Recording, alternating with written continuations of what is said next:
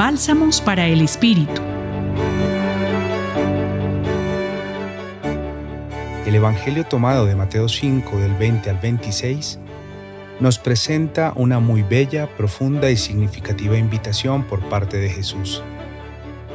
Él nos dice, si tú estás para presentar tu ofrenda en el altar y te acuerdas de que tu hermano tiene algo contra ti, deja allí mismo tu ofrenda ante el altar y vete antes a hacer las paces con tu hermano.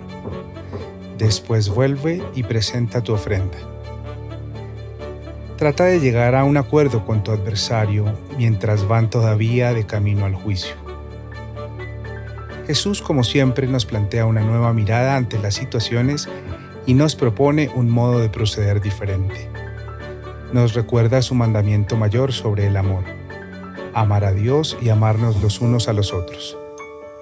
Asimismo, esta invitación nos permite reflexionar en torno a nuestras actitudes y comportamientos en relación con los demás, con los cercanos y con los que más nos cuesta relacionarnos.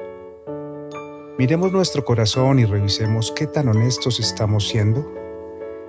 ¿Hay desencuentros constantes con otros?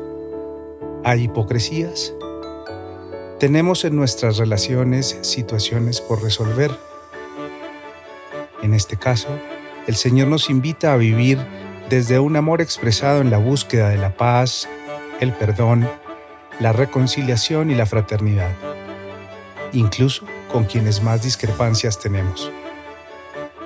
Dejémonos entonces inspirar por el modo de proceder de Jesús y recibamos su invitación en nuestro corazón para que así, conscientes, libres y generosamente, vivamos en plenitud su mensaje de amor y lo multipliquemos sobre todo en aquellas relaciones interpersonales que más nos cuestan.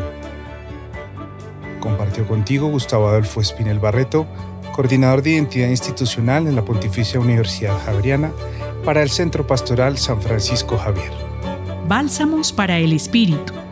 Escúchalos cada día en la página web del Centro Pastoral y en javerianestereo.com.